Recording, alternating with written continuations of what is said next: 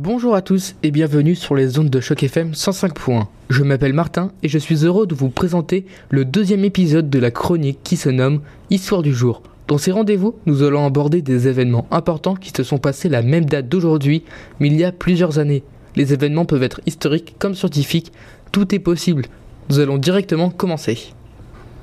Avez-vous déjà entendu parler du fameux Louis Lumière? Si oui, je suis content pour vous.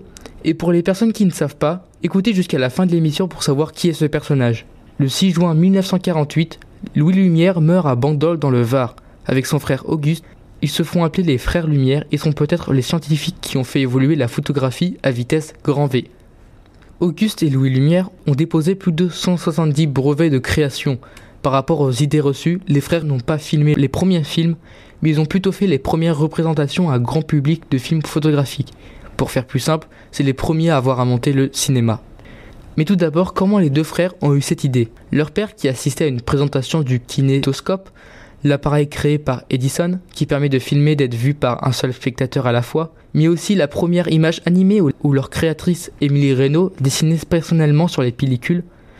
Il pensait que l'image animée allait être un marché dans l'avenir et il transmit cela à son fils Auguste.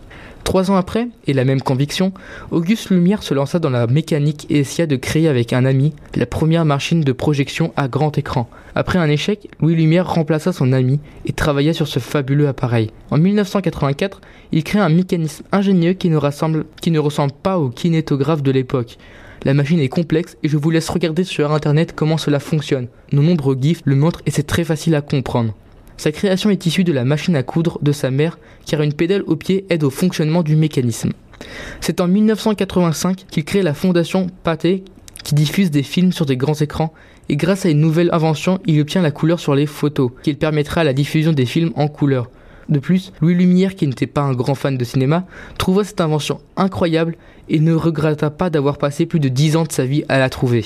Et ainsi, le business commença et ils diffusèrent de nombreux films payants comme le fameux arroseur arrosé, et jour après jour, ils créèrent complètement un, un programme journalier où il fallait payer un franc pour participer à un show.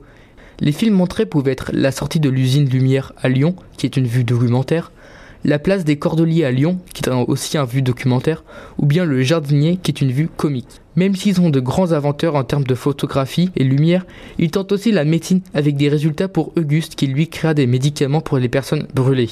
Alors merci beaucoup de m'avoir écouté, j'espère que cela vous aura plu.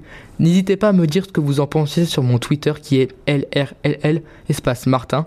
Passez une bonne journée et restez sur les ondes de choc FM 105.1.